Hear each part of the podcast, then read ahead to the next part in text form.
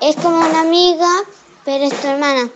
Un hermano o una hermana es como alguien para jugar, pero siempre tenés que jugar a, la, a lo que vos querés y a lo que el otro quiere.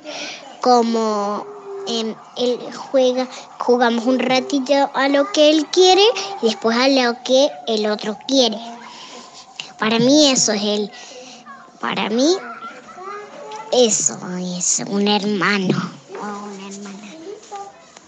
Un hermano para mí es un puede ser tu amigo, amiga o amigue o tu peor enemigo. Es porque te puede hacer quilombo o puede regalarte rosas. Un hermano alguien que nació de la misma mamá o el mismo papá o diferente mamá y el mismo papá o diferente mamá y el mismo papá y eso es ser tener un hermano. Bueno, para mí tener una hermanita menor es como tener así, como que te da mucha felicidad, tener siempre alegría y bueno, aburrimiento cuando duerme, que para mí es el momento más aburrido de mi vida. Hermano es alguien que nace de tu familia, de mamá o papá. Un hermano es para jugar cuando no tenés amigos, cuando no pueden venir o tus papás no pueden jugar con vos. Eh, también para amarlo mucho y que juegue con vos todo el tiempo cuando esté llorando te anime. Eso es un hermano.